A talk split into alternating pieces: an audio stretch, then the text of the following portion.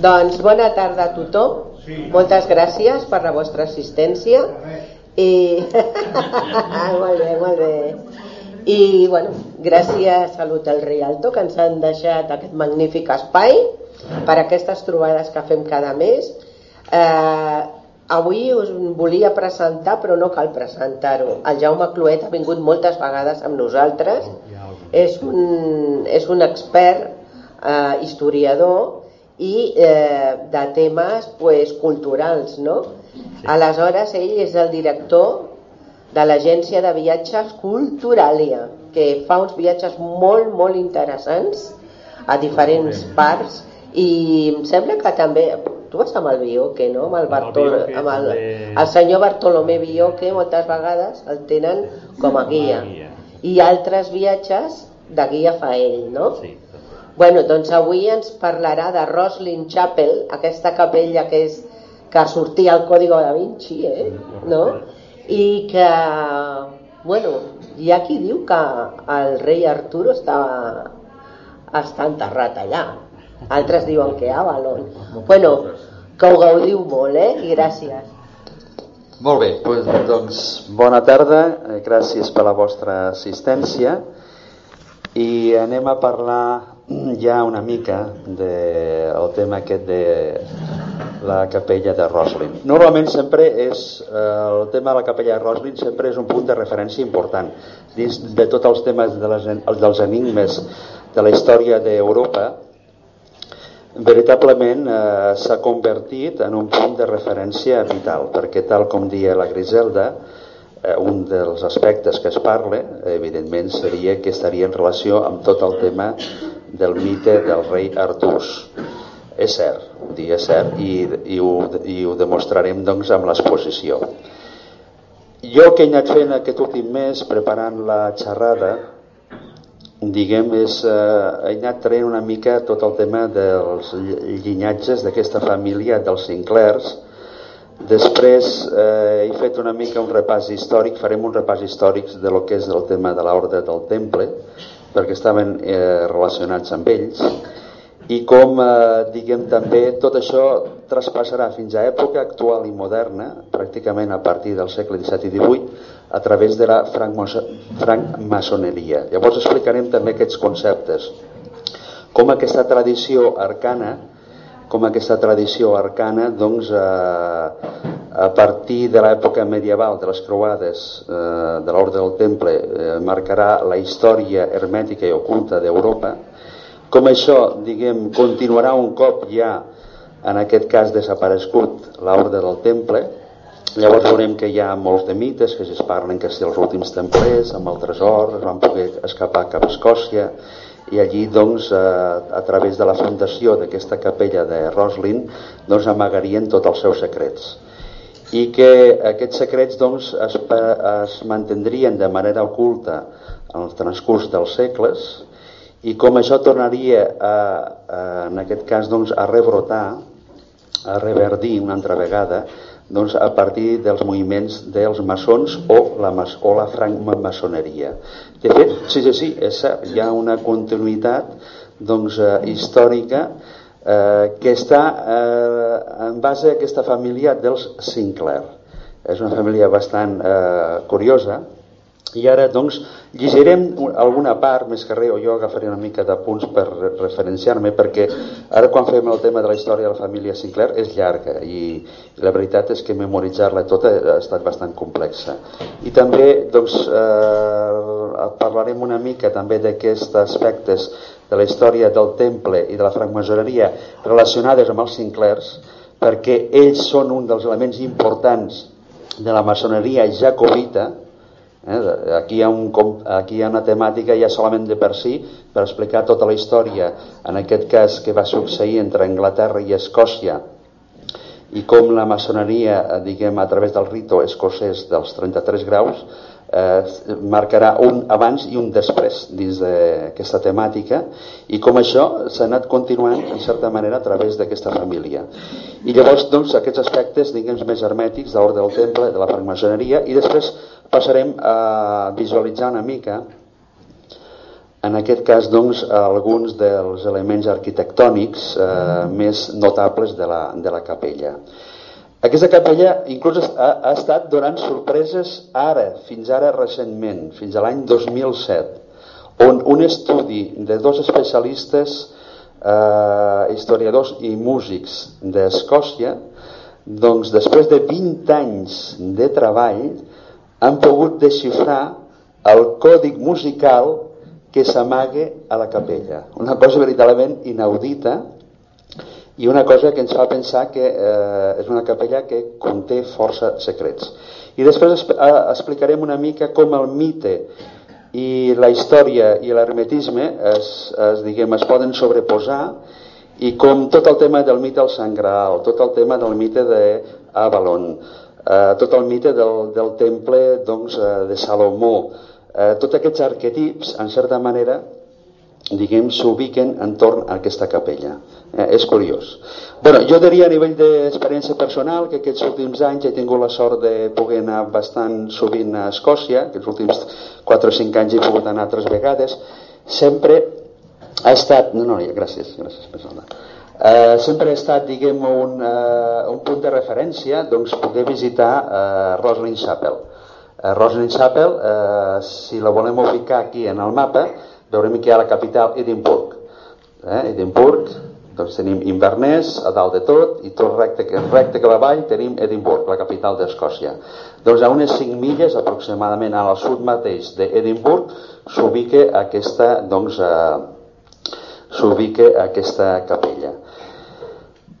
Tal com esmentava en aquest cas Griselda, eh, la capella en si eh, bé, eh, era un punt de referència molt important dins del moviment dels romàntics, això tot tornarem a referenciar-ho, a través de la figura de Sir Walter Scott, que és un dels elements més importants de la història del romanticisme, és a dir, en el segle XVIII, eh, inicis del segle XIX, d'Escòcia, de, de, i va ser ja un punt de referència important. Inclús els, els reis anglesos, a través de la casa dels Hanover, és a dir, de l'última nissaga dels reis anglesos actuals, a través del rei Jordi, Jordi, eh, eh, Jordi I, Jorge I, fins a arribar doncs, als, al, en aquest cas doncs, el Jordi VI i la reina mare Victòria, eh, van d'alguna manera o altra interessar-se per tots els aspectes eh, romàntics d'Escòcia de, i la capella de, de Roslin era un dels punts eh, preferencials. Pensem una cosa, que sempre Escòcia i a Anglaterra havien estat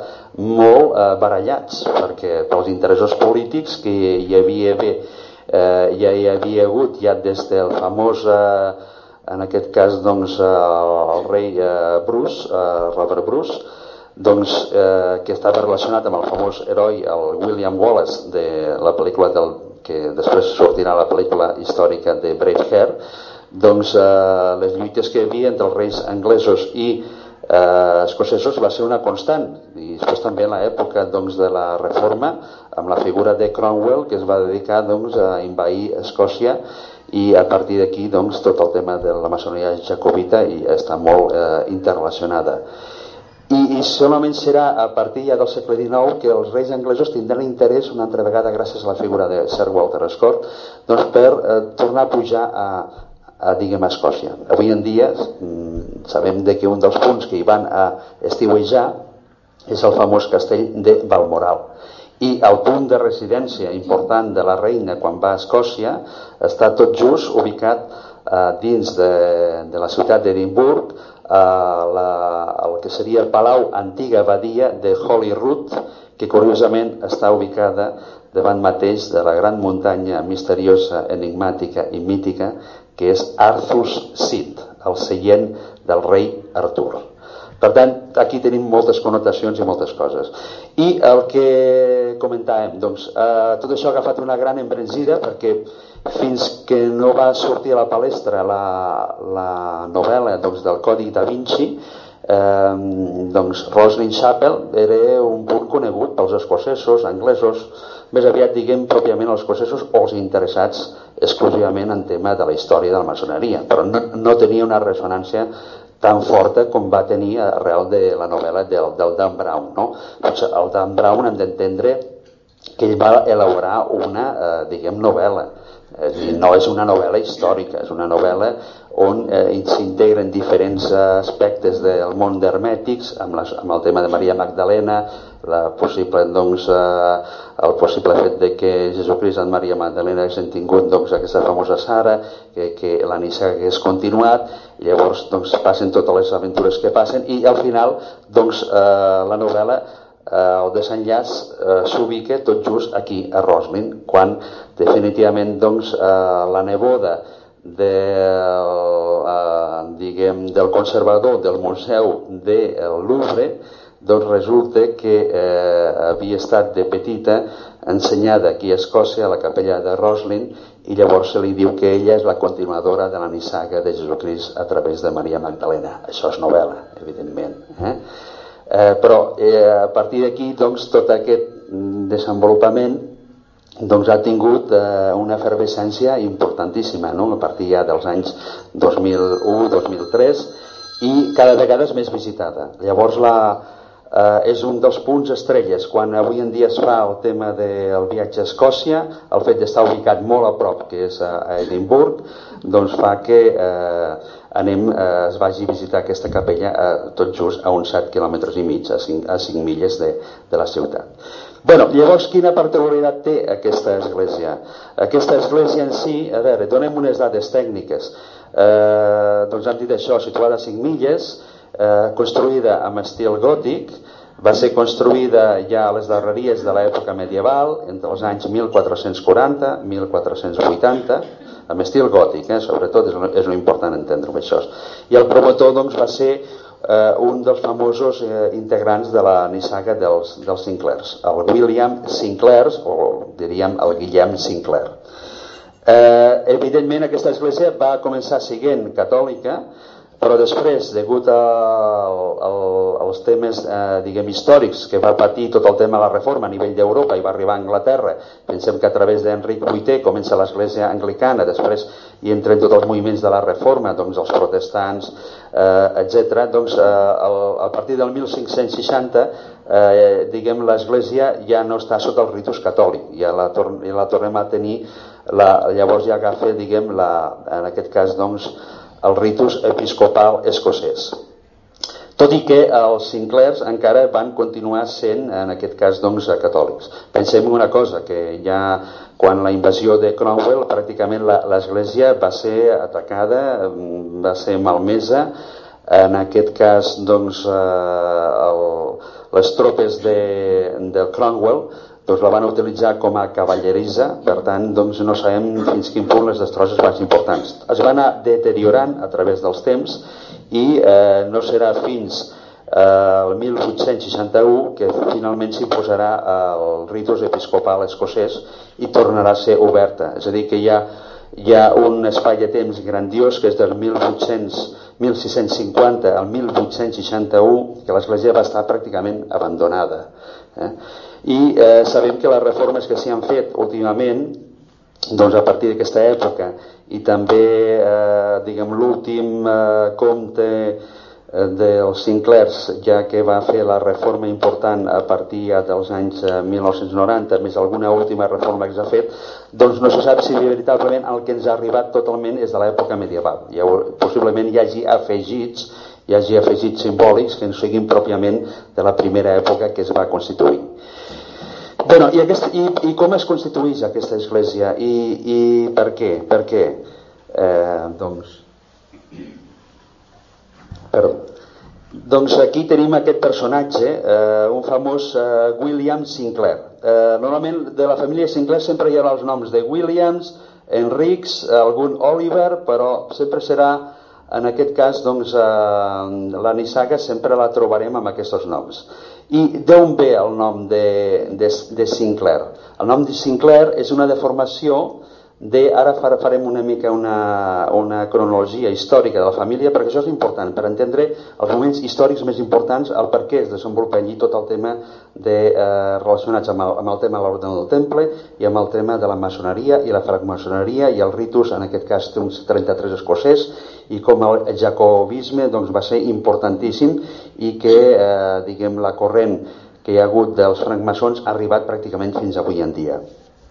El que és curiós és que eh, aquesta gent eren eh, originaris eh, en aquest cas doncs, eh, de eh, la gran reina d'Escòcia. Eren, eren vikings, perquè ens entenguem, diguem, la nissaga, si l'anem a remuntar i l'anem la, a buscar, la trobaríem en torn als anys 1000, eh, perdó, 835, ja després desaparegut, ja desaparegut ja la figura del rei, doncs, eh, del gran emperador Carlemany, doncs que aquesta família la trobem eh, documentada eh, més tard, al 1066, però que la seva referència seria a través de la família dels Ronval, que després, diguem, els coneixerem com els Ronuals, que van ser dels, dels primers que es van ubicar, en aquest cas, a la Normandia. Van ser dels primers, juntament amb el comte, el que serà posteriorment el famós comte, primer comte de Normandia, que és en Rolló, vinguts, en aquest cas, doncs, com a vikings que atacaven doncs, el territori en aquest cas doncs, eh, de tot el mar del nord i a França concretament hi van fer molts d'atacs i moltes penetracions i van atacar a París eh, això ja seria a l'any 961 i arriba un moment doncs, que el rei francès eh, tenia tantes dificultats amb, amb aquests vikings doncs, que va eh, intentar pactar amb aquest famós eh, Rolló i aquest Rolló doncs, acceptarà eh, diguem, tenir un pacte amb el Carles el, el, el, el, el simple i ell li donarà les terres del nord i serà el guardià en aquest cas doncs de eh, l'Atlàntic perquè no entrin altres faccions vikingues i també en aquest cas doncs tornin a atacar altre cop el Rialme i llavors, per primera vegada, eh, aquesta gent ja ubicada a la Normandia, sabem que després faran diferents viatges, eh, en aquest cas a partir de l'any 1000, que comencen les primeres creuades eh, i també voldran expandir una mica la seva influència i seran cridats eh, a Itàlia, faran diferents viatges pel sud d'Itàlia eh, amb les seves tropes presenta, presentant-se com a cavallers mercenaris, arribaran a Sicília i segons sembla adoptaran el lema eh, diguem espiritual i místic de Santa Clara, la germana de Sant Francesc d'Assís. Llavors, ells, eh, com que són normans francesos, adoptaran el nom de la família Santa Claire, Santa Claire. Eh? Després, ja quan pujaran a Escòcia, eh, amb el temps, el nom doncs, derivarà amb Sinclair, que sembla un nom ja més pròpiament anglès. No? I llavors, referenciats, el primer Sinclair referenciat el trobem amb la famosa batalla de Hastings, quan eh, el gran duc, en aquest cas Guillem el Conqueridor de Normandia, l'any 1066, que tenia pretensions en el, en el tro, en aquest cas doncs, d'Anglaterra, concretament quan mor el rei Eduard eh, III de Wessex, que, que en aquest cas eh, mor sense successió directa, doncs hi ha una facció que apoya a un nebot del, del rei eh, doncs, eh, anglosaxó i una altra facció, perquè també estaven interrelacionats i casats, eh, d'un cantó de l'altre del canal de la Manxa ja hi havia hagut contactes polítics, doncs en Guillem, el conqueridor, tenia dret a aquest cas doncs, a, també assolir aquell realme. I trobem la figura del primer, eh, ja eh, amb dates ja cronològiques, del primer William Sinclair, o Guillem Sinclair, a l'any 1066, que acompanya el seu cosí, és a dir, el seu cosí, que era Guillem el Conqueridor, eh? que serà el Guillem el Conqueridor, i que per primera vegada doncs, els normans ficaran ja, trepitjaran ja el realme anglès. Eh? Llavors això és important en, en, diguem, ubicar aquest personatge en aquesta època. És important doncs, ubicar-lo perquè Eh, aquesta eh, doncs, entrada dels normands a Anglaterra eh, doncs farà que inclús el reialme d'Escòcia doncs, eh, doncs, eh, tingui interès a veure com, com es mouran aquests normands. Eh, I llavors hi havia una sèrie de disputes entre el Guillem doncs, eh, Sinclair i el Guillem, en aquest cas doncs, eh, el conqueridor, el que serà el gran duc doncs, que tindrà els territoris de Normandia i també de, del sud d'Anglaterra, i el rei eh, escocès Malcolm doncs, es va treure, en aquestes distensions que van tenir, es va treure aquest Guillem de Sinclair i li va oferir perquè pugés eh, al territori doncs, escocès. Eh?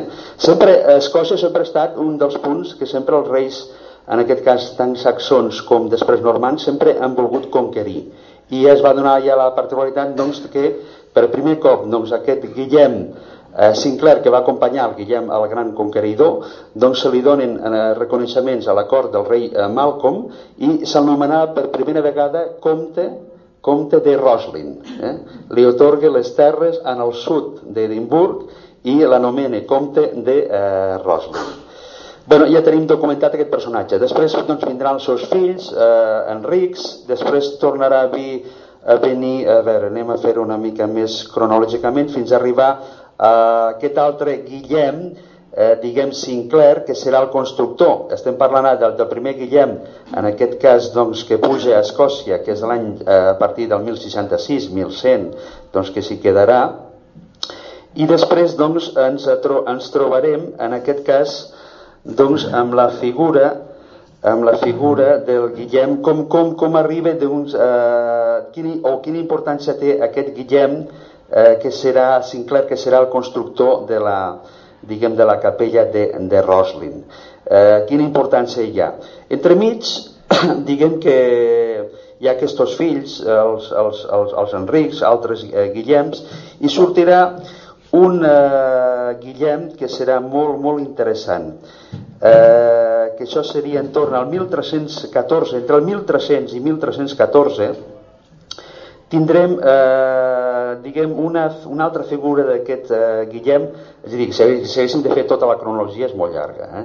anem saltant una mica per segles i llavors aquí ens trobem amb un personatge bastant interessant que és el, el, aquest Guillem eh, doncs que eh, ja està molt ben ubicat dins de la cort, en aquest cas doncs escocesa, ja, ja, ja no renya Malcolm, renya ja el rei David, etc. Després els anglesos intentaran apoderar-se, en aquest cas doncs, d'Anglaterra, hi haurà les lluites d'Eduard per conquerir doncs, Escòcia. Llavors aquí apareix el personatge de Robert Bruce juntament amb William Wallace, el famós de, de la pel·lícula de, eh, de Braveheart, doncs per assolir la independència perquè els anglesos no dominessin aquell terreny.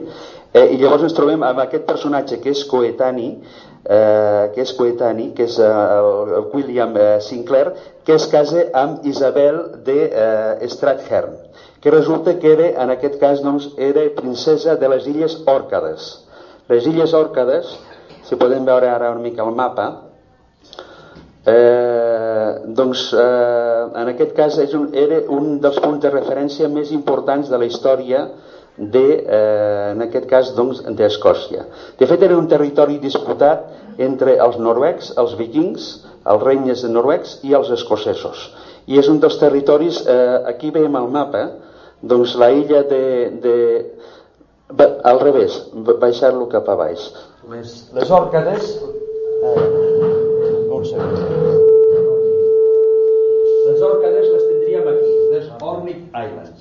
Dir, aquests, aquests eh, famosos uh, Williams, eh, o de la família Sinclair, en aquest cas doncs, dominaven tots aquests territoris d'aquí, des d'Edimburg, eh, van arribar a dominar tots els territoris de Turso i tots els territoris de l'illa de, uh, de, de Ornic eh, o les òrcades, com es, es, es, es, es coneix. I llavors aquest serà aquest William, que es casa amb aquesta Elizabeth de Strathern, doncs serà el gran eh, almirall de, de, en aquest cas doncs, de, del mar del nord. I serà una de les famílies més potents i més importants. I eh, al mateix temps sabem de que en l'època anterior aquests eh, Sinclairs Curiosament, traient dades, hi ha una dada que em va sorprendre bastant. Resulta que eh, part de la família francesa havia, estava casada, hi, hi havia, la, em sembla que era la Gisela de Sinclair, que estava casada amb el fundador de la Orde del Temple, amb el Hug de Paiens. I que aquí tenim una dada que a mi realment m'ha sobtat moltíssim. Eh? Vull dir que aquests Sinclairs estaven relacionats amb l'ordre del temple i sabem que van anar també a recolzar amb alguna de les croades, no sé si va ser la segona, van anar a recolzar doncs, l'ordre del temple eh, directament a aquesta família dels, dels Sinclairs. Llavors, eh, es parla de que el seu fill, el fill d'aquest que era el gran almirall de tot el mar del nord, del nord sí, eh? de tot el mirall del nord, l'Enric, hi ha una llegenda veritablement fabulosa. Eh? Aquest és el, el, el, el fill d'aquest que serà el gran almirall. És dir, que és un personatge importantíssim. I dins de la història de les famílies nobles d'Europa és una família importantíssima.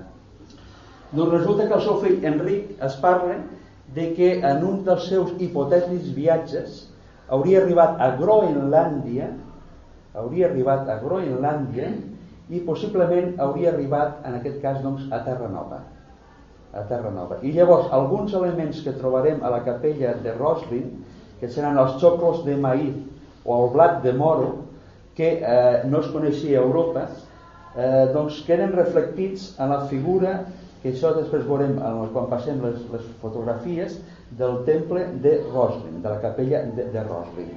Altres eh, historiadors diuen que no, que s'assembla a lliris, però hi ha una polèmica molt interessant.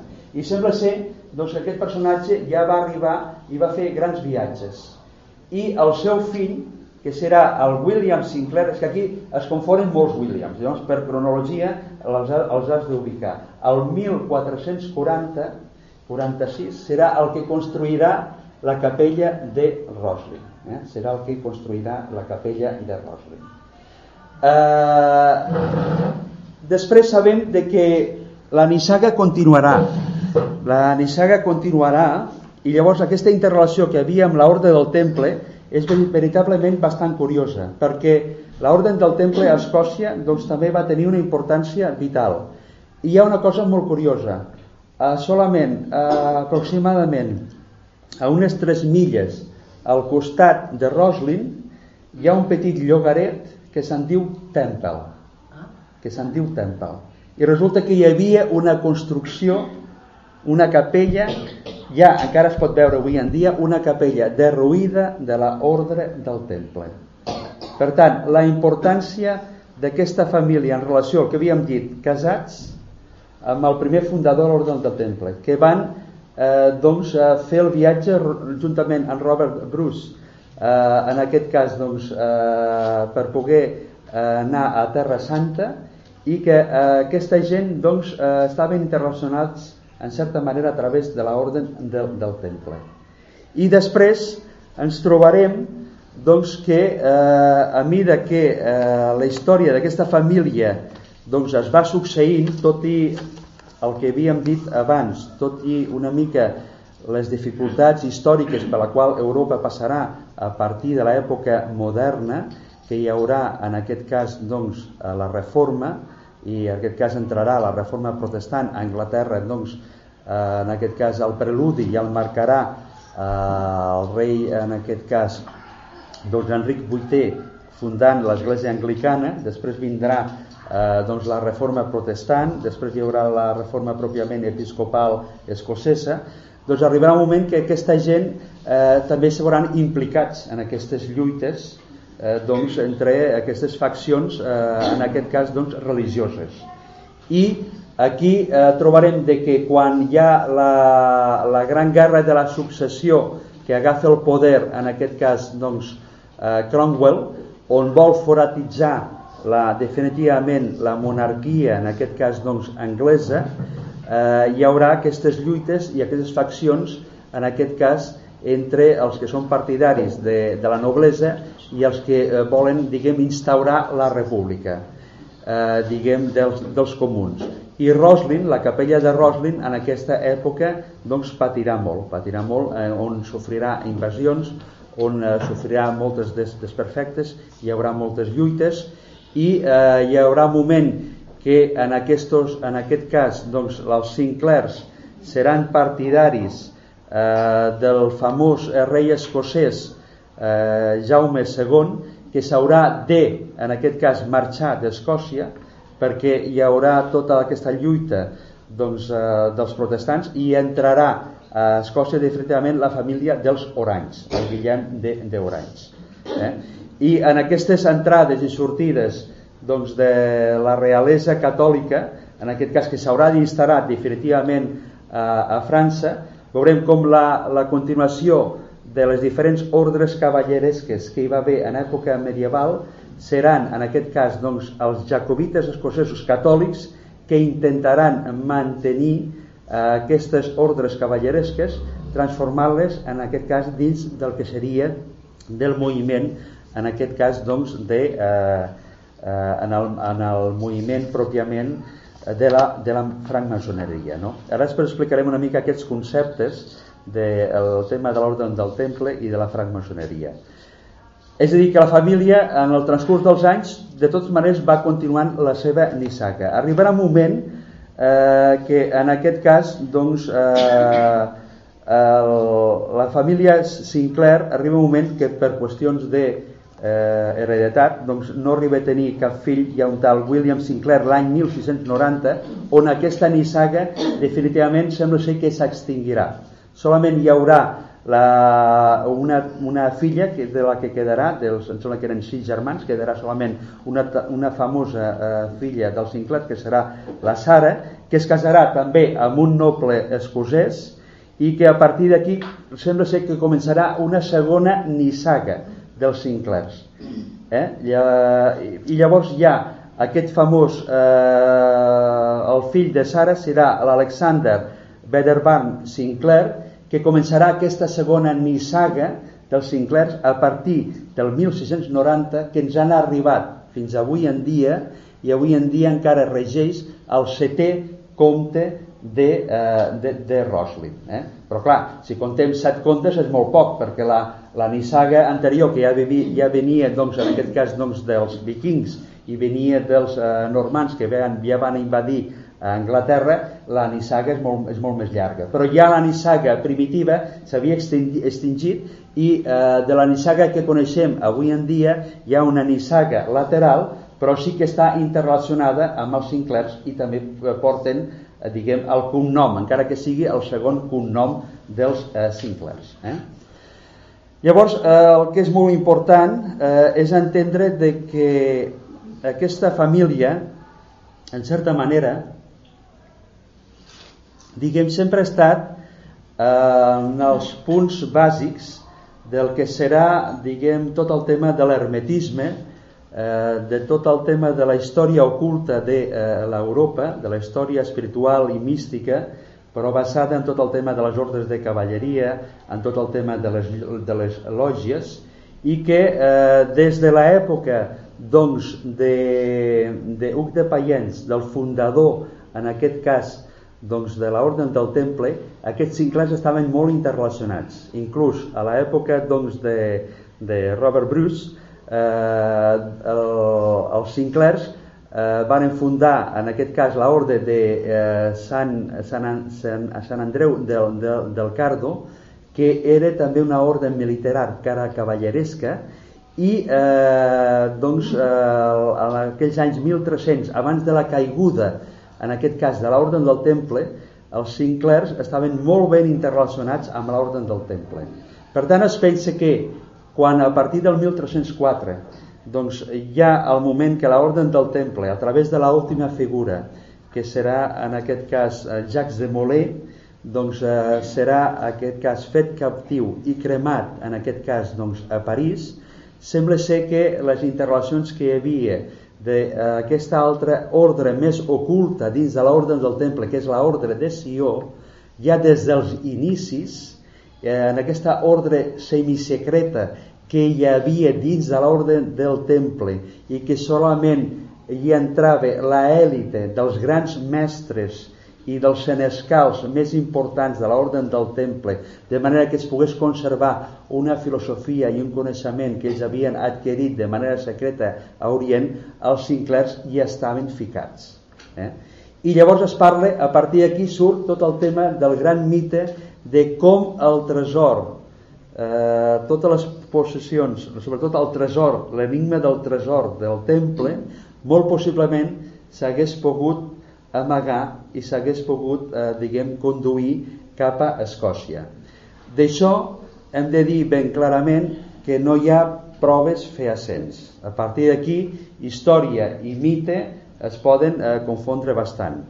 Un dels punts que sempre s'ha parlat de que un cop ja Jacques de Molay i els seus eh, set o vuit cavallers més allegats doncs varen ser presos i varen ser cremats en aquest cas eh, la foguera de París eh, evidentment l'Orde del Temple eh, tenia molts dominis i tenia molts castells i eh, doncs, va tenir temps encara de poder reaccionar. Abans de que el rei francès doncs, pogués anul·lar-la eh, gràcies en aquest cas doncs, del recolzament del papat en el concili de, de Viena va haver una, uns anys intermitjos que alguna cosa doncs, devia passar llavors a partir d'aquí les especulacions que han hagut és com aquest tresor del temple doncs, eh, eh, hagi pogut arribar en aquest cas doncs, a Escòcia. Uns diuen que el tresor del temple encara estaria amagat en aquest cas doncs, a la Xampanya, en punts ocults en aquest cas de les maresmes que hi ha a la Xampanya, i altres diuen que hauria marxat via la Rochelle, via la Rochelle, eh, ja que era el punt capdalt en aquest cas de l'ordre del temple el, el punt vital de la seva marina estava ubicada a la costa oest de França per sobre de Bordeus. Tenim a uns 100, 100 i pico quilòmetres la Rochelle. I encara avui en dia veiem doncs, els, els castells senyorials marítims que hi ha allí i com d'allí hagués pogut pujar en aquest cas doncs, cap a Escòcia. Uns diuen per on hauria pogut uh, pujar?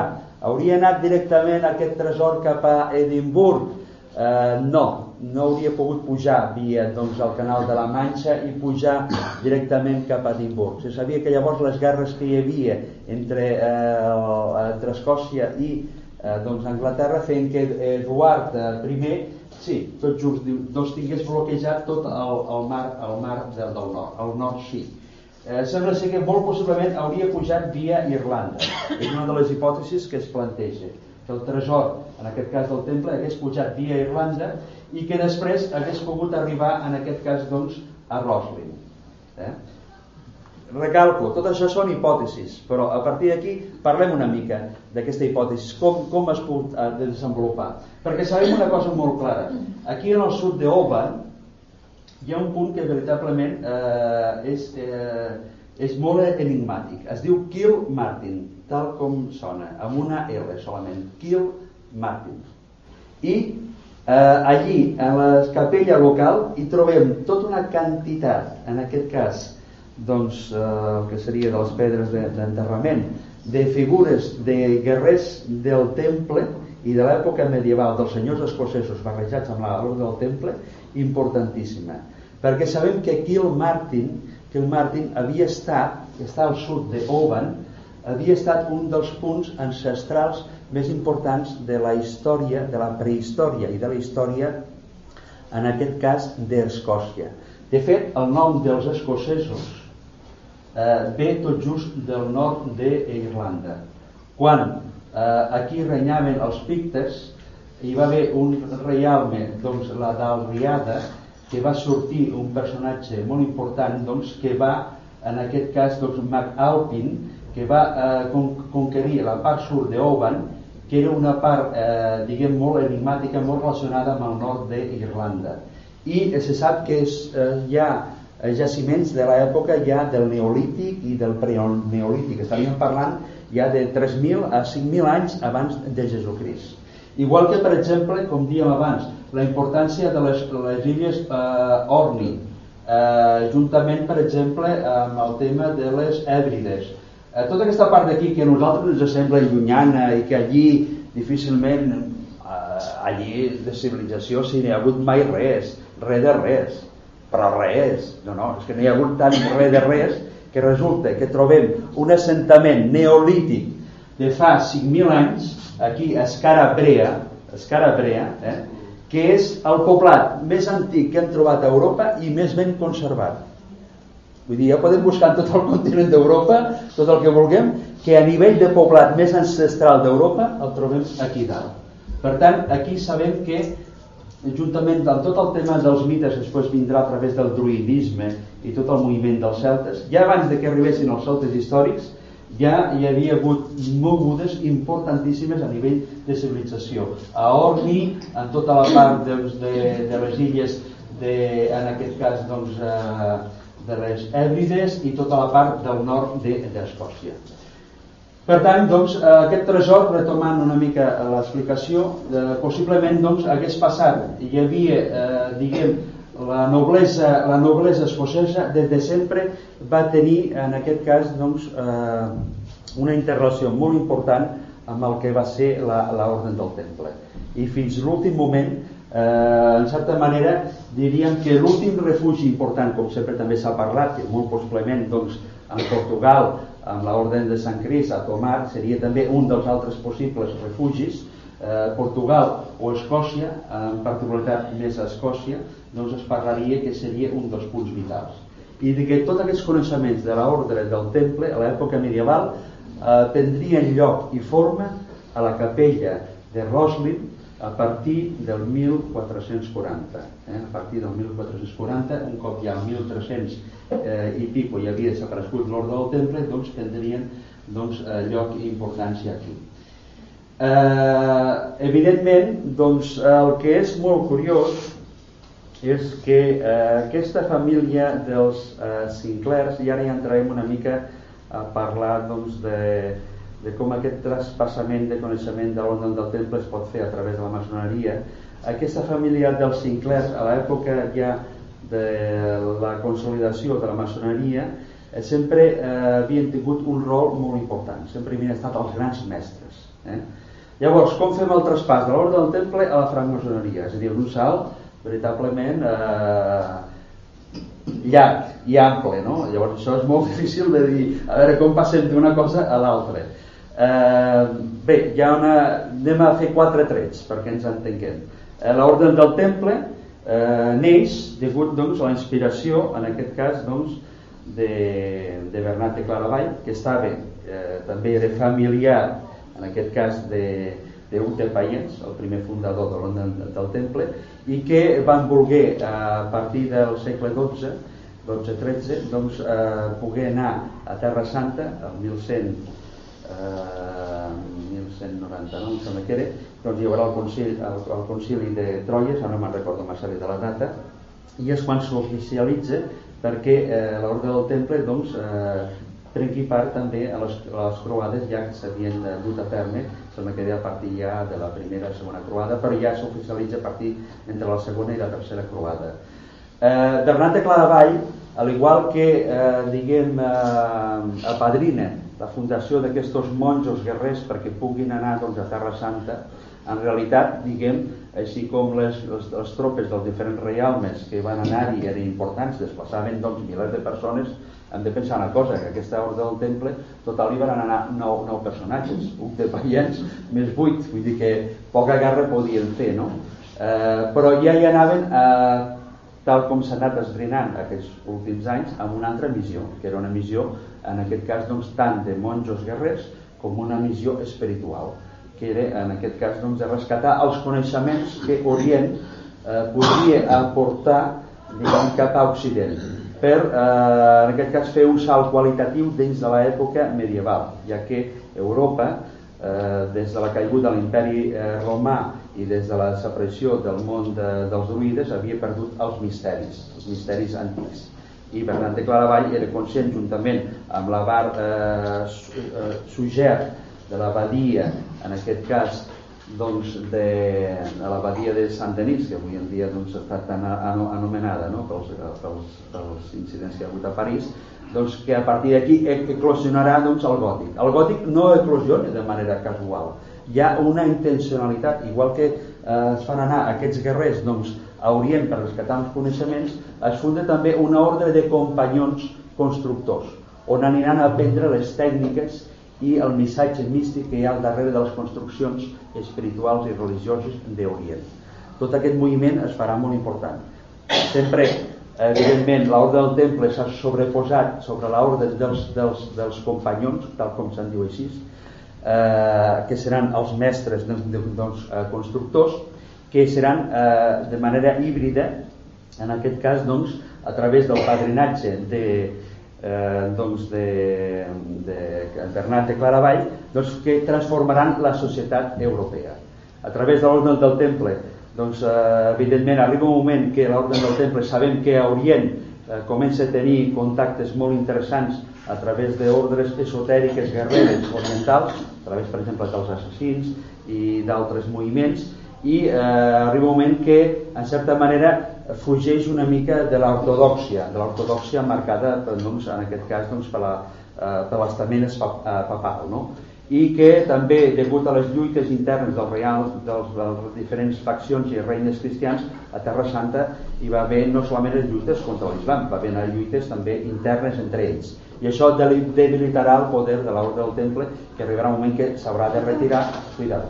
Igual que eh, en aquest cas doncs, eh, els regnes s'hauran de retirar cap a Xipre, després a Malta, i eh, la història del temple arribarà un moment doncs, que desapareixerà perquè el rei Francesc, un cop veu la debilitat de l'ordre del temple, voldrà apoderar-se de totes les seves pertenències, dominis, etc.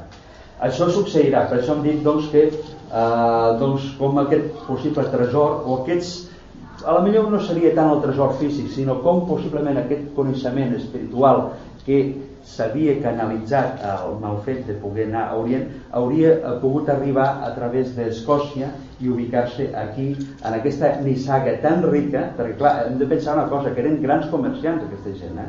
tota aquesta aventura hipotètica que parlem que podien haver anat doncs, a Groenlàndia i a Terra Nova eren, eren unes persones que tenien relacions també amb Venècia i comerciaven amb, amb Bizanci és a dir, que era una, una, era una de les nissagues en aquest cas dels Sinclairs de les més potents i és el que li va permetre en aquest cas al fill d'aquest gran almirall eh, doncs, eh, que va en aquest cas doncs, eh, poder el seu eh, net, que serà el fill successor, serà el que construirà aquesta eh, capella a.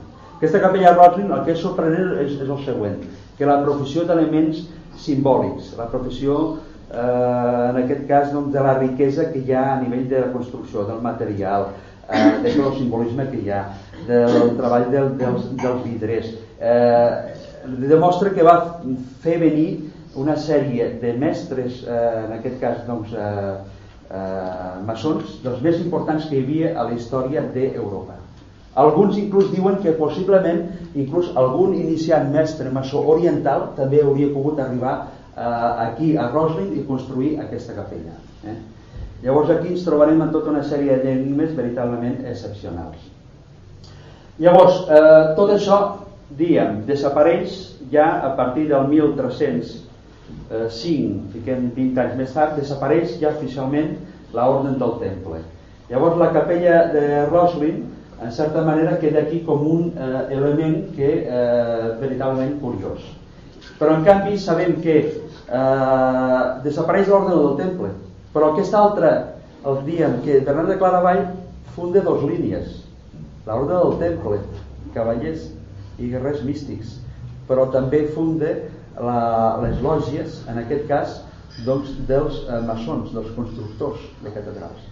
Aquesta, aquesta altra facció va fent el seu treball a través del gòtic, a través de les diferents eh, doncs, catedrals que es van construint. A Estrasburg sabem doncs, que per primera vegada ens trobem amb el, amb el fet de que s'instaure una lògia de manera oficial i llavors doncs, aquesta altra línia fins que durarà el gòtic continua eh? són els mestres picapedrers són els mestres maçons són aquells que continuen el coneixement oriental a través de la construcció de què? de les catedrals que jugaran amb la pedra, la llum i l'espiritualitat en aquest cas humana tot això arribarà un moment que dins de la història d'Europa eh, també s'acabarà, perquè vindrà en aquest cas doncs, la reforma. A partir que entrem ja a l'era moderna, un cop ja es descobreix Amèrica, doncs també Europa agafa una altra sintonia i una altra línia. I llavors aquesta ordre de constructors, de mestres doncs, picapedrers, de mestres que construïen catedrals espirituals, arribarà un moment doncs, que aquest coneixement que era operatiu passarà després amb el canvi sociopolític d'Europa, amb les lluites que hi haurà amb les reformes i la contrarreforma, a constituir-se ja no es faran tantes catedrals, però hi haurà unes lògies que mantindran aquests coneixements hermètics de manera més hermètiques i passarà a ser una maçoneria especulativa. Per tant, política. Eh? Ordre del temple, acció i, eh, i, i mística, a Orient. Constructors de, de catedrals, eh, mestres picapedrers, gent del món eh, de l'hermetisme, de l'alquímia, eh, operatius que treballen i ho demostren i fan catedrals i construeixen i tenen unes mesures geomètriques. Però això s'acaba això s'acaba. I llavors aquesta maçoneria diguem, es transformarà mica en mica en aquest cas doncs, en una maçoneria pròpiament especulativa. Eh, que continuaran qui? continuarà eh, part de la noblesa. Eh, perquè aquests maçons estaven a, a, a recolzats per la, per la, per la noblesa Llavors aquesta masoneria que ja no és en aquest cas doncs, operativa, els que feien els catedrals, sinó especulativa política, que serà política, a partir ja dels anys 1600, 1650, 1700, doncs es començarà a constituir. I aquí entra tota la història, en aquest cas, doncs, dels escocesos, a través de uh, la francmaçoneria, en aquest cas, doncs, jacobita, on el fet de que eh, en aquest cas doncs, a Escòcia a través de la figura de Jaume I i Jaume II es vulgui mantenir el, el catolicisme no se li permetrà i aquest Jaume II tindrà que marxar. Juntament amb la seva corte s'haurà de refugiar a França i serà recolzat pel rei Lluís XV i allí resulta que a França a l'any, en aquest cas doncs, 1635 a Bordeus per primera vegada el preceptor en aquest cas del rei eh, que ensenyava el seu fill Jaume III serà que a través d'unes conferències explicatives eh, de manera oficial es constituirà en aquest cas doncs, la francmaçoneria. I en aquest cas quedarà constituït el ritus 33 eh, maçònic el més important que hi ha de tota la història en aquest cas d'Europa. I per tant en aquest cas doncs, ja tenim eh, que aquests eh, Sinclairs juntament amb el cavaller eh, Ramsey, eren conscients de que ells continuaven la tradició antiga dels templers, dels templers, dels constructors de catedrals, i a partir d'aquell moment doncs s'iniciava una nova etapa, doncs la instal·lació de les lògies, en aquest cas maçòniques. I a Escòcia, els conservadors i els grans mestres de les lògies maçòniques, en aquest cas doncs, serà la família dels Sinclairs. Eh? bueno, fins aquí. No sé si això en aquest cas doncs cansa una mica. Bueno, ara, eh? ara, podem... ara fem una segona part. Fem una segona part, però serà, serà més curta. Serà Ah, més curta. part? Sí, sí, sí, hem de fer la segona part. Vinga, va, que això serà un treball exhaustiu. Sí, molt, molt. Home, aquí el que interessava era veure una mica, a veure, la, la idea era veure una mica la cronologia històrica, no? Per, per entendre una mica quan es parlen de dir que aquesta gent eren els, van ser els continuadors de tota la tradició en aquest cas del temple i dels, i, i, de, i dels maçons. Pues, bueno, el que he volgut fer és l'explicació lògica perquè entenguéssim que això és cert. I que hi ha hagut una cronologia que ens condueix aquí eh? i és veritablement aquí. Llavors, a nivell de la construcció en si doncs tenim diferents coses. Ara aquí potser anirem una mica més ràpid i després parlarem una mica dels enigmes que, que, que, que, que amague Val, doncs mira, si comencem una mica les fotografies eh, anteriors no sé si ha l'anterior. Val, vinga, la capella Roslin. En si, la primera construcció devia ser el doble d'aquesta. Havia ser de, de creu llatina doncs eh, va haver un moment que el constructor, el William Sinclair es va morir. No hi va haver ja més continuïtat, potser el que coneixia tots els secrets i el simbolisme hermètic doncs, que ell va voler instaurar-hi i com ja es mor, doncs eh, la capella es talla aquí eh, es, es, es construeix, havia de ser el doble eh? es construeix com una mena de, de mur de lamentacions, això és extensíssim i aquest és un afegit a posteriori això és un afegit ja d'època eh, no me'n recordo dels metres eh? no me'n recordo Llavors, el simbolisme que trobem, doncs bé, trobarem de les diferents eh, creus com en aquest cas trobem aquí, de l'ordre del temple, etc. Eh, a partir d'aquí, diguem, anem passant les, les següents. A partir d'aquí, eh, a Roslin eh, trobarem tota una sèrie de simbolismes bastant, bastant curiosos. Llavors, eh, dins, la llàstima és que a la capella Roslin avui en dia està visitada i és un focus de d'ingrés de diners que no deixen fer cap fotografia està prohibit eh? llavors les fotografies dels fan ells les, les pengen a internet i a partir d'aquí doncs, eh, les has de tu d'anar eh, recollint no? és una capella que a qualsevol lloc que, en, en, de fet en si no és molt gran jo diria que la profunditat màxima que té potser s'arribaria entre 20 20 i algo de metres i d'amplada potser uns 15 fiquem 25 i uns 12 15 màxim eh? Ara, la profusió d'elements simbòlics és tan bestial, l'alçada és bastant notable, llavors, clar, se't perden bastant, eh, diguem, eh, detalls a nivell de tot el que hi ha a nivell de profusió del que seria la, la coberta, eh, se t'escapen bastant detalls. Però hi ha detalls més, més propers, com serien les columnes que ara parlarem, que veritablement són excepcionals. Però és que la capella és, a cada racó que, que miris, eh, les arquetes, eh, les arquivoltes, eh, els finestralls, eh, l'arquivolta que hi ha aquí, la central. És una professió d'elements tan eh, esotèrics i tan, eh, diguem, eh, diversos que amb la mitja hora que et donen de temps per fer la visita, eh, jo que he estat ja un parell de vegades, doncs, bueno, vas veient diferents cosetes, però s'ha d'escapen moltíssimes, eh? és evident. Continuem a la següent. Doncs, però és una riquesa excepcional, eh? és una riquesa simbòlica, arquitectònica, increïble aquesta, aquesta església. Eh, això ho trobarem també a l'exterior, sempre hi haurà doncs, famoses gàrgoles, hi ha també molt referenciat eh, aquí tot el tema de, de, de l'home verd, molt relacionat doncs, amb el mite del cavallero verde del cult a la, a la natura.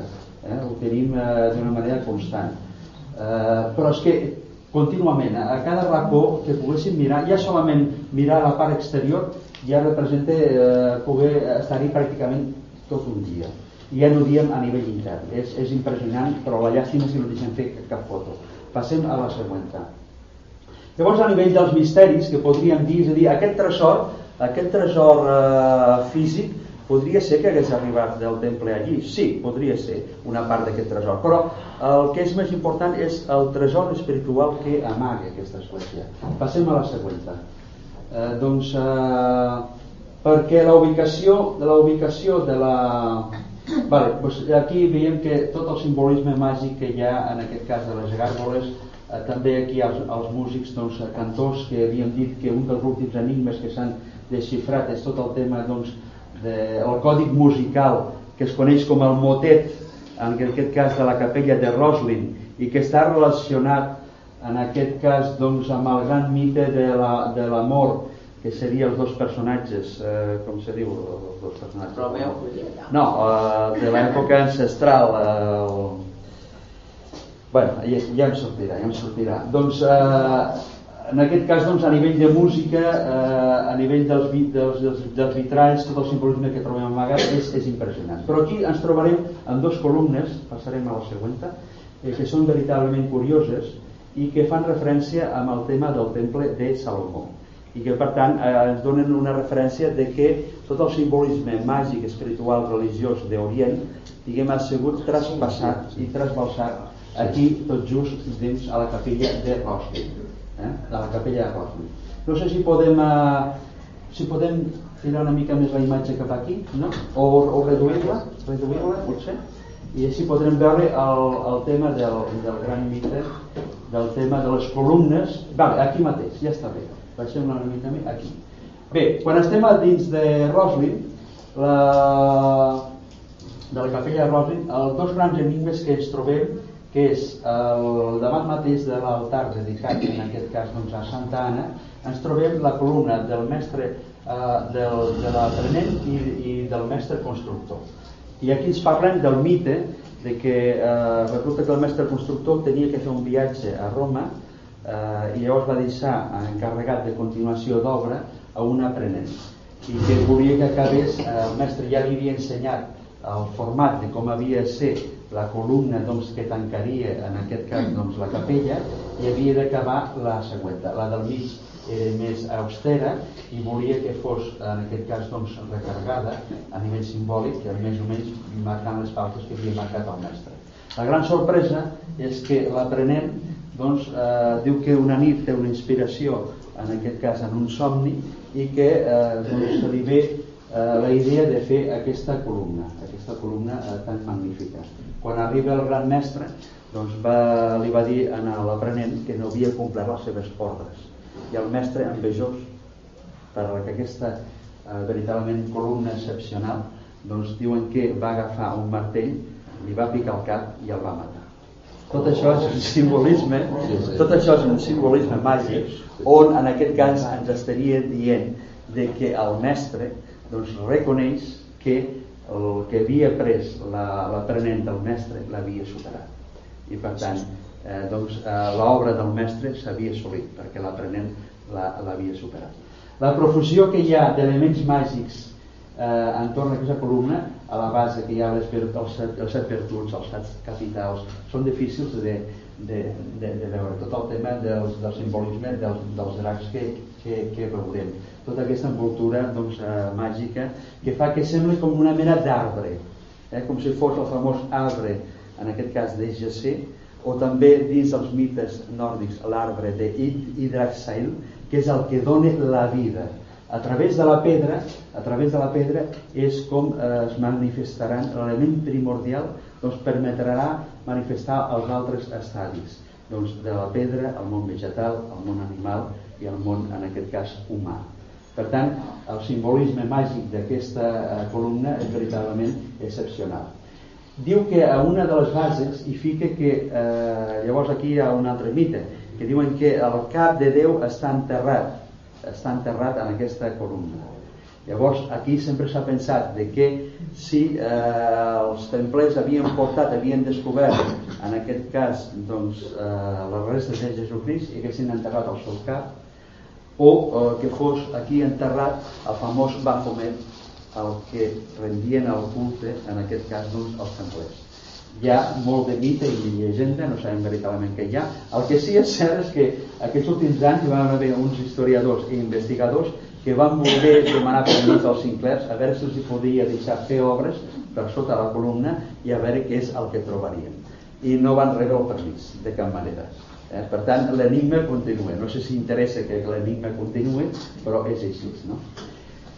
Eh, aquest seria un dels grans, eh, diguem, eh, mites, eh, sobretot de, de, en aquest cas, doncs, de, de, de, de Roslin. La gent, quan veu aquest tipus de, de columnes, amb tota l'escultura, tota la imagineria, tots els vitralls que hi ha dins, queda veritablement fascinada. Perquè la impressió que tens és que, clar, la mitja hora que tindràs, o que dura, si vols estirar una mica més la visita, a millor un transport d'hora, és que no tindràs temps de poder veure tot, tot el que hi ha. Tot el que se t'ofereix davant dels ulls és tan, tan bestial, en un espai tan petit, que et quedes sobrepassat, no? Et quedes sobrepassat.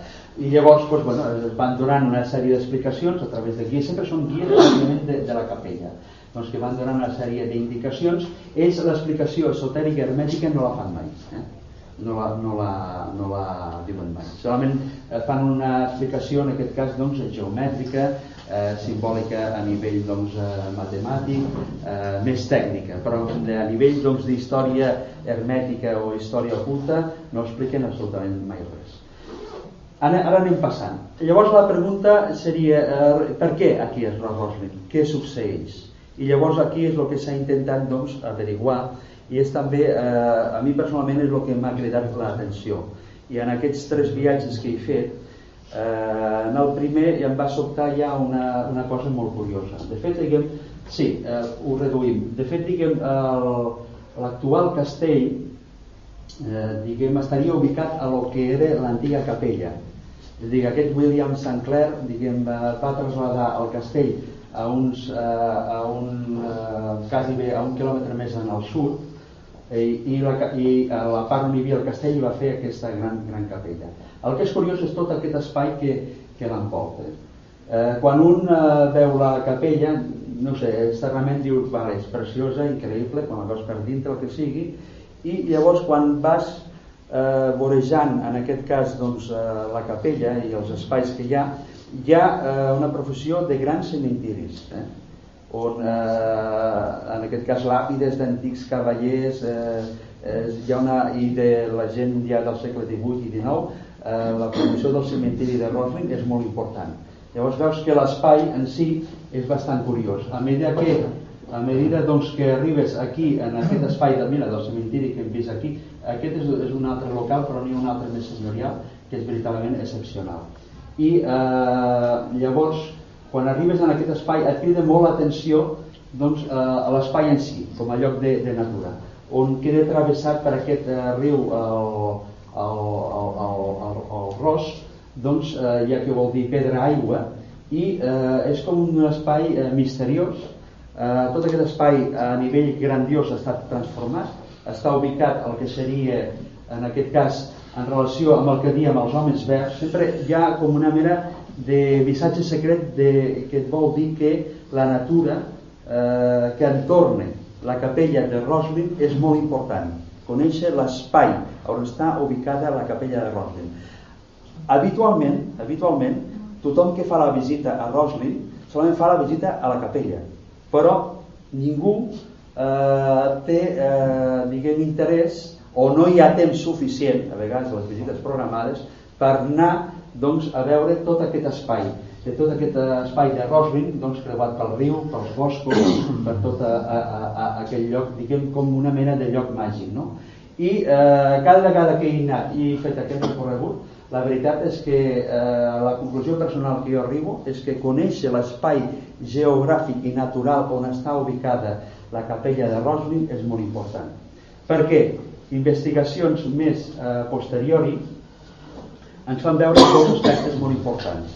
Resulta que visualment, des de fora, eh, tenim les muntanyes, les, les Penland Shires, eh, que estan a l'oest, que són molt importants, però hi ha un punt de referència de la capella Roslin que va recte de nord a sud, que és eh, la famosa muntanya de Arthur's Seat, que està ubicada doncs, a Edimburg. A Edimburg sabem que el castell està ficat sobre eh, una roca, després tenim una altra roca més llunyana que és la del Calton Hill, i la més important que hi ha, la que sobrepassa, perquè és una muntanya volcànica importantíssima, estaria ubicada doncs, eh, eh, el que seria doncs, la, el que seria doncs, el seient, el seient d'Artus, eh, del rei Artus. Llavors ja tornem a treballar en tot el tema druídic. I tot just doncs, a 100 milles al sud doncs estaria ubicada la capella de Roslin. Llavors sembla ser que eh, antigament aquest espai hi ha hagut eh, investigadors, pocs, molt pocs, que diuen el següent, que seria ja de l'època druídica un lloc eh, importantíssim de culte druídic, un dels llocs més importants de culte druídic d'Escòcia.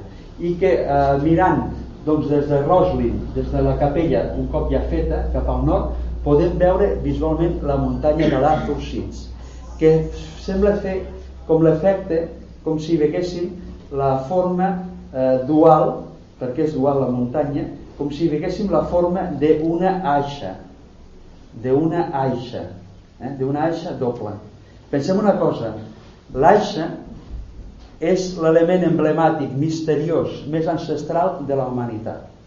La tenim gravada a on? En el món druídic a la illa de, de Gabrinis, a la illa de, de Gabrinis, en aquest cas doncs, a la Bretanya francesa. A on la tenim? On va a començar la cultura grega? A on va començar la cultura grega? Va començar en aquest cas doncs, a Creta, amb l'art minoic. I l'aixa és un dels elements més importants. I seria doncs, aquesta dualitat, és com si fos trasbassada per l'eix seria en aquest cas doncs, eh, que abarque en aquest cas doncs, eh, arriba fins a Roslin i seria la doble part de, de l'Aixa. A través de l'Aixa doncs, diu que els mites, diu que els mons obscurs eh, amb el moviment de eh, moure l'Aixa és com es manifesten, és com si es manifestessin. I és un element, en aquest cas, doncs, simbòlic, màgic, espiritual, dels més ancestrals que ja coneixien a Egipte, que ja coneixien a la Mesopotàmia, que va arribar a Creta i que a la cultura druídica doncs, d'Escòcia queda perfectament reflectida des de la Bretanya francesa doncs, pràcticament fins aquí a, la illa de, eh, a les illes del nord de les Orni. I per tant ens, ens faria referència de que aquest eix que passe a través del seient d'Arthus ens permet visualitzar, en aquest cas, doncs, l'estrella polar del nord.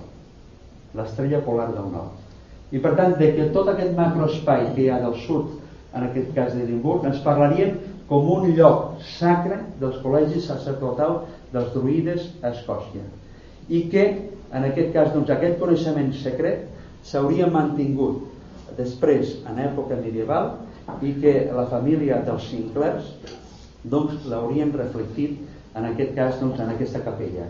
I que eh, en aquest cas la Constitució ara passem a la següent doncs, eh, fotografia que veurem una mica tot el tema de la música. I que la vibració i la eclosió del món eh, a través d'aquest moviment de l'anxa sagrada doncs és com les formes en aquest cas comencen a aparèixer i el món material comença a aparèixer. Sí, ho fem més reduït. I que a través d'aquest còdic secret de 200 serien com 213 eh, capsetes que hi ha repartides per tota per tota, en aquest cas doncs, per tota la, la capella.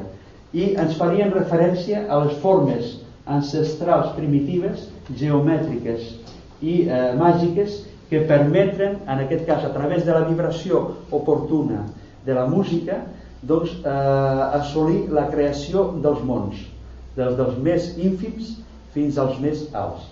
Per tant, hauríem de dir que estem parlant d'un lloc màgic que ens ho reflecteix la història a través del temple, dels maçons, i a través d'aquests llocs ancestrals doncs, del culte druidisme i que la capella en si encara segurament en el futur encara ens donarà més sorpreses perquè això tot just s'ha descobert després de 20 anys d'estudis d'aquesta família dels Stewart, del Mitchell Stewart, doncs músic escocès, que després de 20 anys de, de permís d'estudi de tot aquest eh, màgic simbolisme intern, doncs ha pogut esbrinar tot aquest eh, tot aquest simbolisme màgic que quedaria després reflectit a l'època medieval a través de la, el que seria el motet de, la, de Roslin i que eh, després Wagner doncs, eh, quedaria o, ho, ho reflectaria amb el tema dels amors de eh, el, el mite doncs, eh, de Tristan i Isolda de Tristan i Isolda que queda reflectit avui en dia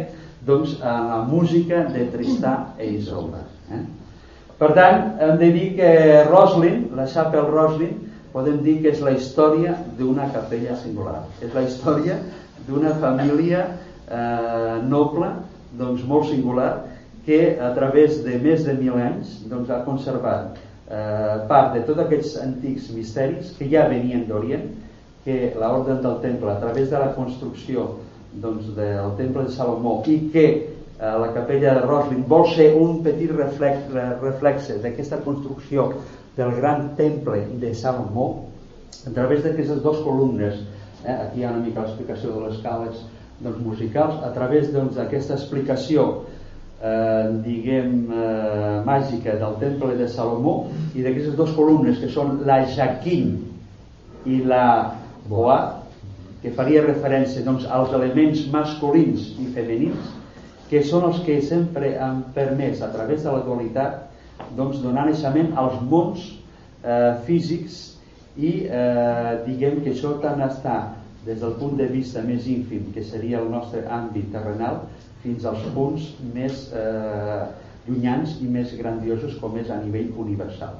Pensem una cosa, ara estava parlant amb el Joan Antoni que li dia doncs, que la, últim, els últims programes que hem passat aquests dies per televisió eh, del canal Mega sobre el tema de l'univers eh, s'han parlat de coses molt sorprenents.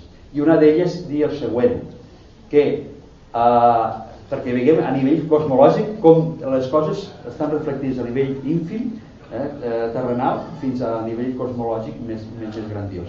I dir el següent que la nostra Via Làctea en el futur doncs es barrejarà amb la següent doncs, amb, una, amb la propera diguem, més eh, constel·lació que tenim que és l'Andròmeda. I que d'aquí sortiran encara més sols sortirà més llum, sortirà un món encara més fantàstic això estem parlant de milions de milions d'anys eh? però llavors algú es podria preguntar a veure, la Via Làctea llavors podria ser masculina o femenina perquè d'aquesta unió eh, universal que això existeix doncs també queda reflectit en el nostre món actual i que tots aquests coneixements hermètics, ja siguin musicals, arquitectònics, escultòrics, de vidre, d'espais màgics, el que sigui, Roslin reflecteix tot aquest coneixement que l'ordre del temple i a través de la francmaçoneria doncs encara avui en dia continua i aquests cicles formen part de la francmaçoneria doncs conserven tot aquest coneixement jo diria que més que important el tresor físic és el tresor espiritual que eh, Roslin ofereix i els espais naturals doncs, en el qual està ubicada que ens transmet un missatge, en aquest cas, de gran espiritualitat per la humanitat. Doncs, fins aquí la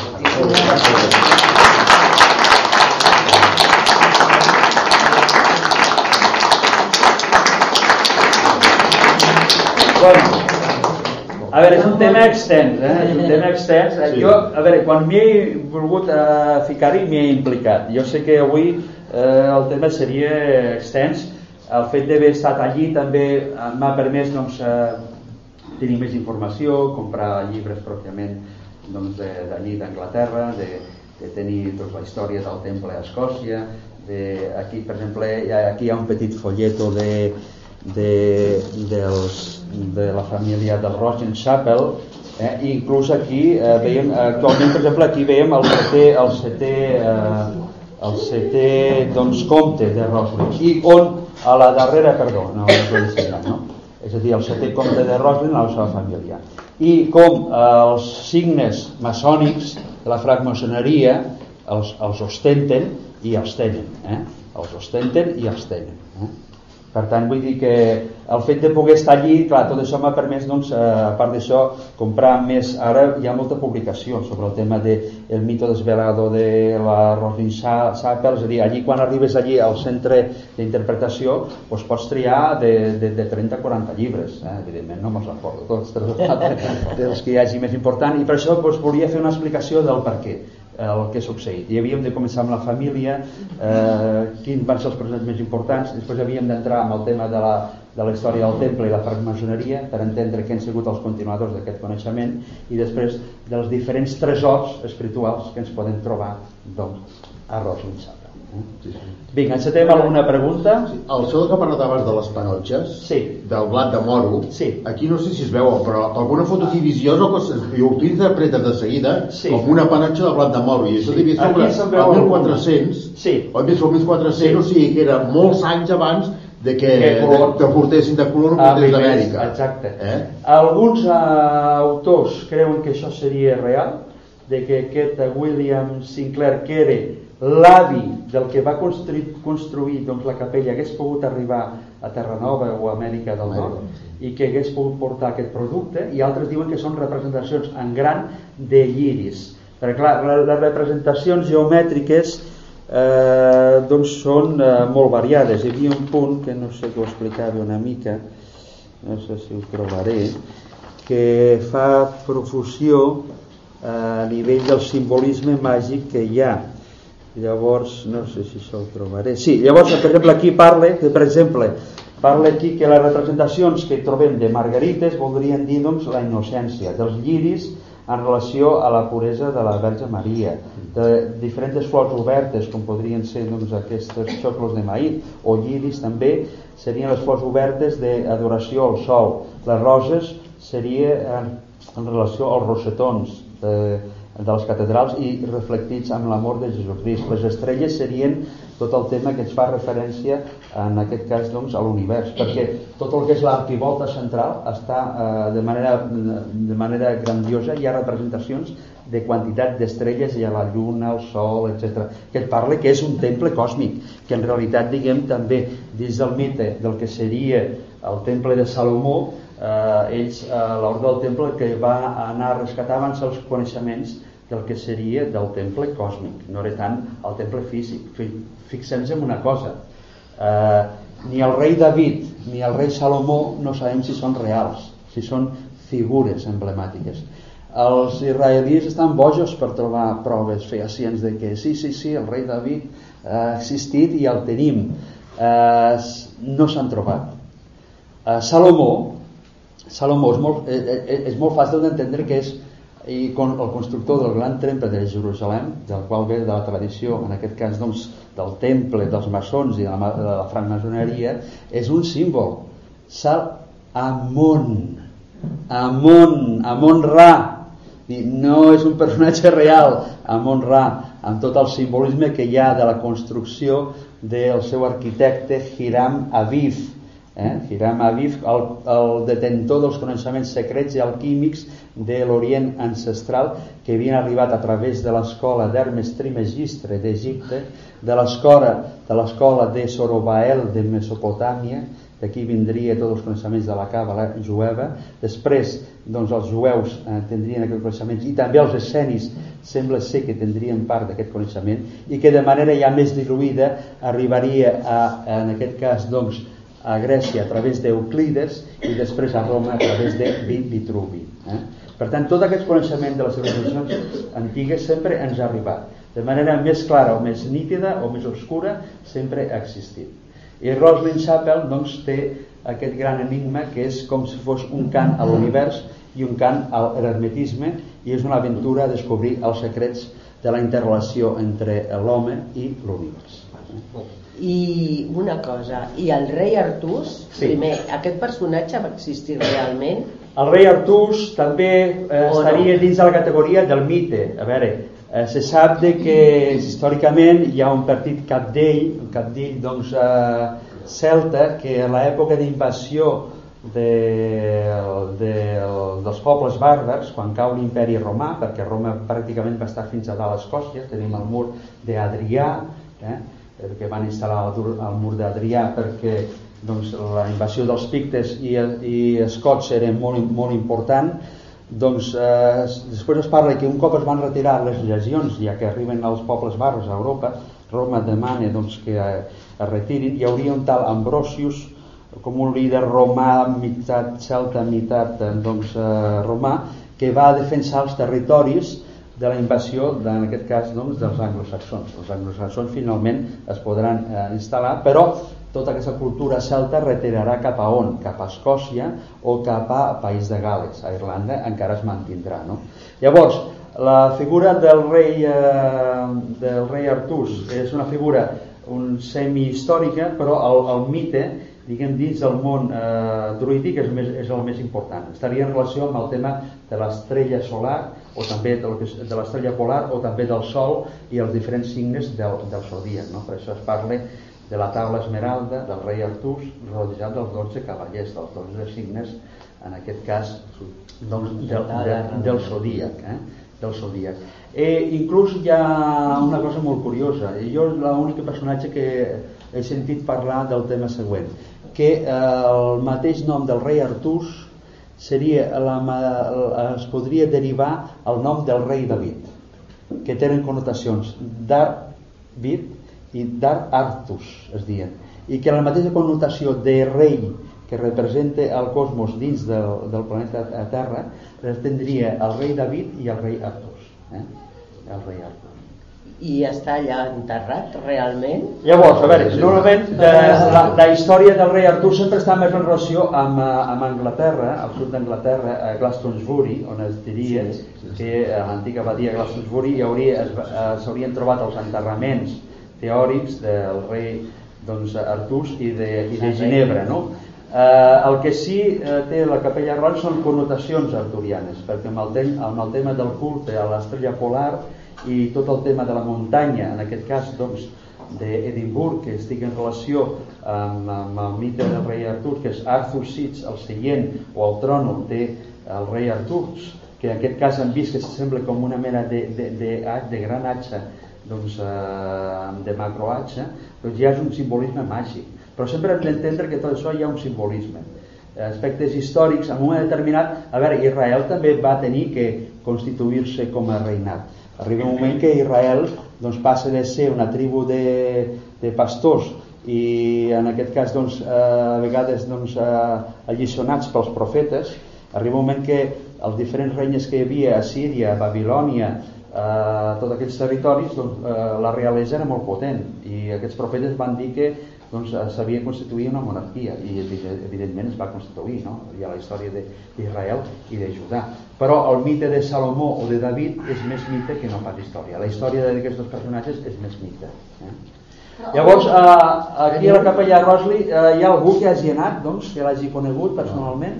Que hagi pogut anar-hi doncs eh, si mai aneu sobretot quan feu la visita d'Escòcia de, a Edimburg és molt recomanable anar-hi solament de poder-la veure és una autèntica joia eh? alguna pregunta més? No, puntualitzar que el rei Artús era bretó. Sí, correcte. A veure, és dins de les grans eh, cultures dels bretons. Tenim la Bretanya francesa, eh, tenim el país de Gales, tenim els escocesos, eh, serien en aquest cas doncs, els pobles eh, britons, eh, els pobles eh, britons. Estaria més en relació amb, amb les seves cultures, eh? això és cert. Eh, tot aquest traspàs de tot el mite del rei Artús com ens arriba a l'època medieval, que també serà un reflex doncs, de l'ordre de cavalleria, serà gràcies doncs, als, als, als treballs de, tras, de, de traspassament de l'arribada dels, eh, dels normans a Anglaterra, aquests anglo-normans a través doncs, del casament que hi haurà d'Enric eh, I amb Leonor d'Aquitània, doncs eh, tots aquests mites antics faran que determinats personatges com Weiss, Robert Weiss eh, altres clèrics que havien rescatat les antigues tradicions celtes, doncs s'aniran traspassant a través de Leonor d'Aquitània i les seves filles, Maria de, de Xampanya i eh, també Maria de França, doncs començaran a escriure tot sobre aquests mites del famós rei Artús. No? I a partir d'aquí sortirà el gran escriptor Cretien de Troyes doncs, de la Xampanya, eh, que és la Xampanya on es funda l'Orde del Temple, i tot això d'aquí, doncs, aquest món màgic del rei Artús, doncs, eh, en tot el mite del Sant Graal ens arribarà fins avui en dia. Per tant, és un mite que està durant més de eh, mil anys.